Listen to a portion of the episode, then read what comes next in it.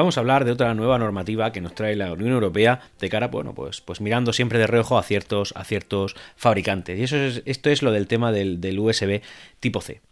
Eh, como sabéis, bueno, pues generalmente hay un, sistema de, conexión ¿no? por cable física a los terminales móviles, que al final son, pues, como, he, dicho muchas veces, los, los dispositivos que más tenemos en nuestro bolsillo.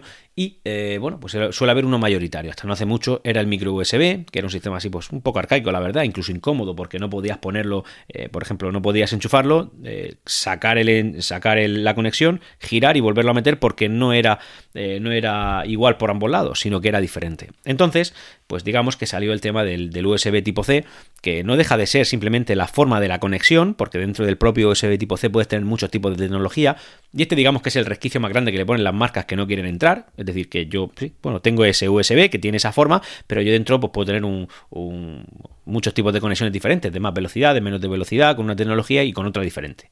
La cosa es que lo que dice la Unión Europea es que este enchufe tiene que ser del mismo tipo para todos para evitar el tema, sobre todo, de la basura, de la basura tecnológica, de, del, del, en fin, pues de, de, la contaminación y tal. Y tiene sentido, tiene sentido. Es decir, tenemos un sistema que puede ser muy eficiente, que con una misma forma se puede adaptar a muchos dispositivos diferentes y que al final lo que consigues con eso pues es evitar comprar cargadores de más, cables de más, que después acaben en la basura y luego también pues el componente práctico que tiene para cualquier, para cualquier familia. Es decir, yo con un cargador puedo enchufar todos mis dispositivos a la vez. Generalmente, casi todos los dispositivos eh, que tenemos en nuestro bolsillo, pues tienen USB-C. Ese que tú miras, eh, lo miras, lo tiene redondito y tiene como una pestañita en el medio, pues ese, ese es USB tipo C. Y a partir de ahí, pues dependiendo de tu terminal, si es de gama alta, gama media, pues tendrá unas tasas de transferencia diferentes, cargará una velocidad o cargará otra, o, o tendrá una tecnología diferente. Y luego hay otras marcas que deciden pues, optar por un sistema propietario igualmente eficiente, pero sí que es verdad que ya pues limitante, ¿no? Limitante en cuanto a que tengo que tener otros tipos de dispositivos. La, cosa es que esa normativa la impone la Unión Europea y por tanto es algo a lo que las marcas tienen que acogerse.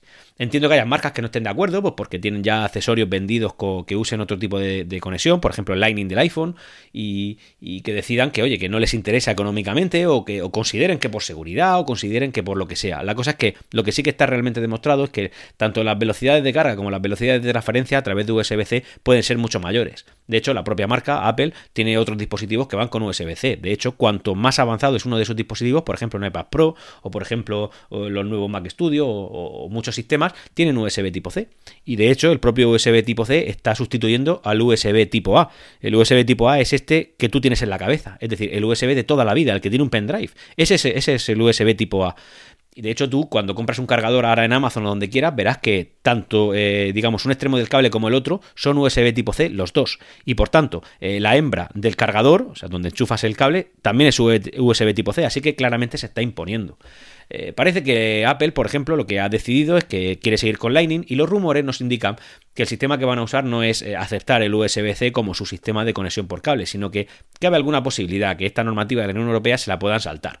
Por ejemplo, eh, hay un sistema que tiene iPhone que a mí me parece excepcional, me encanta, que es el MagSafe, que no deja de ser una carga de una carga inalámbrica tradicional, es decir, una, una, carga inalámbrica chi, que además, que, ingeniosamente, porque, porque Apple hace estas cosas, hace magia, te coge una tecnología ya existente y te la perfecciona al nivel de que nos sorprenda a todos, bueno, pues le añade un imán redondo que lo rodea y entonces lo que hace es pues optimizar la carga inalámbrica, es decir, la pones, el imán engancha en el sitio exacto del terminal donde debe estar para cargar de la manera más eficiente y a partir de ahí ha generado pues una serie de accesorios, pues que si fundas, que, que al poner la funda en el iPhone y detecta que la funda es azul, pues sale un circulito azul que te indica que la has puesto, o si le enchufas un accesorio te hace una animación, decir, la verdad es que eso es una pasada.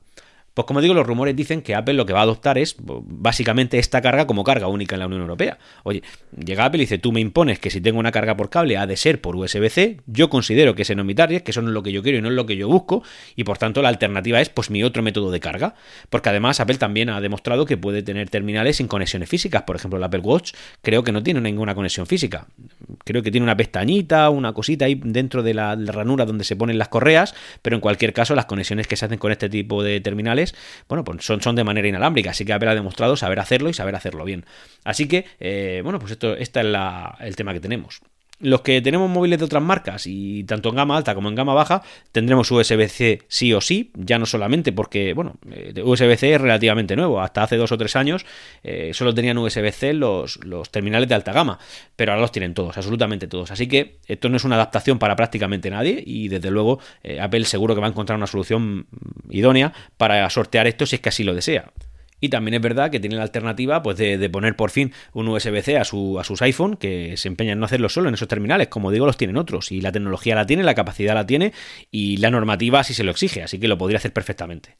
Y otro rumor que también había que, Apple podía querer hacer era la de incluir un, adaptador, es decir, que los, eh, los, iPhones siguieran teniendo el Lightning, la conexión Lightning, y que se incluyera en la caja pues un, adaptador para enchufar el Lightning del iPhone y que saliera USB tipo C. Aunque esto me parecería un poco chapucero para una marca de la categoría de Apple. Así que, en fin, estaremos pendientes de esto, como siempre, la Unión Europea dando un poquito la brasa a, las empresas tecnológicas que, quieren imponer sus criterios. Y al final, pues entiendo yo que lo que se busca en la Unión Europea es ya no solamente, el, como digo, el tema ecológico, sino también pues la comodidad para los ciudadanos de, este, de este continente.